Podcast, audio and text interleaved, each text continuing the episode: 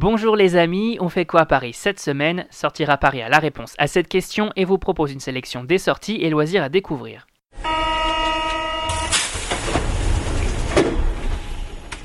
Vitrine de Noël aux Galeries Lafayette, réouverture du centre culturel coréen, illumination Jardin des Plantes, on découvre ensemble les incontournables et c'est parti pour l'agenda des sorties.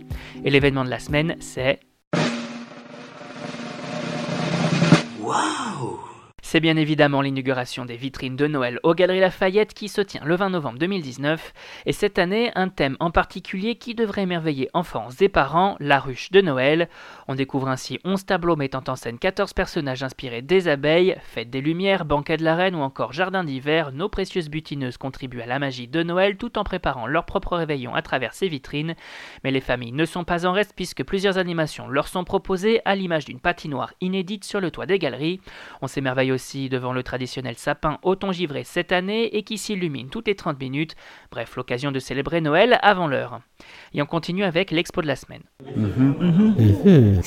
Les amateurs d'art asiatique se donnent rendez-vous dans le 8e arrondissement, rue de la Boétie pour être plus précis, pour découvrir les nouveaux bâtiments du Centre culturel coréen dès le 20 novembre 2019. Avec ses 3500 m2 d'espace, ce tout nouvel établissement offre aux amoureux de la culture coréenne une toute nouvelle programmation.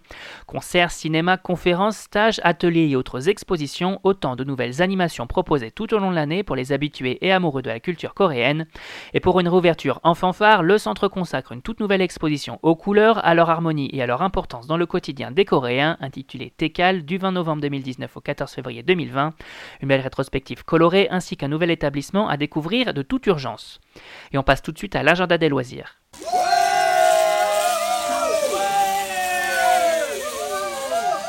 Avis aux amoureux de belles couleurs et d'illumination, le Jardin des Plantes accueille pour une seconde édition son festival des lanternes intitulé cette année Océan Voie d'illumination du 18 novembre 2019 au 19 janvier 2020.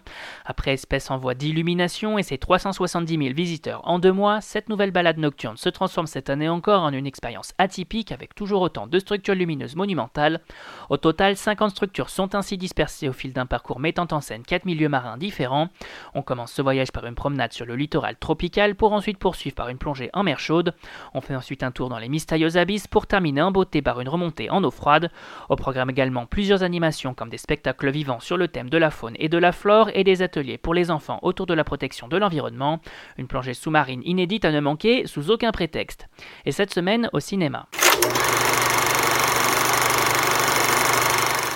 Les familles vont avoir de nouvelles chansons dans la tête avec La Reine des Neiges 2, dernier long métrage en date des studios Disney, en salle le 20 novembre 2019.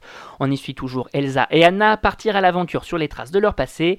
Et pour nous en parler, Charlotte Hervieux et Emilou Holmes, les voix françaises d'Elsa et Anna, elles nous racontent leur proximité avec leurs personnages et leur plus gros challenge sur le doublage de ce film attendu de tous les fans. Moi assez.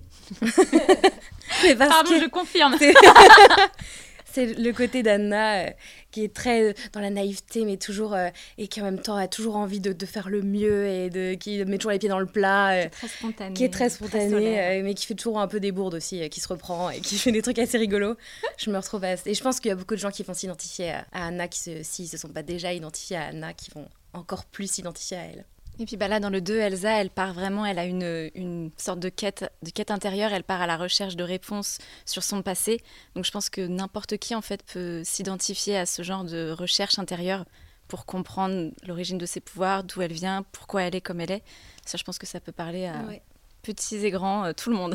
le plus gros challenge, c'est de rendre service à, bah, aux belles images, à la super histoire qui a été concoctée et de, de, faire que ça... De, faire honneur à l'histoire, aux personnages et de, mm. de faire rêver euh, toutes les générations avec ce film. Rendez-vous donc en salle pour découvrir ce film idéal pour les fêtes de fin d'année. On continue avec Last Christmas, long métrage de Paul Feig au cinéma le 20 novembre, une comédie britannique de Noël dans laquelle on retrouve Emilia Clarke dans le rôle de Kate, une jeune femme abonnée aux mauvaises décisions jusqu'au jour où elle accepte un travail de lutin dans une boutique de Noël. Côté casting, on retrouve également Henry Goulding, Emma Thompson, Patty Lupone ou encore Michelle Yeoh, un film de Noël pour tous les amateurs de comédie romantique.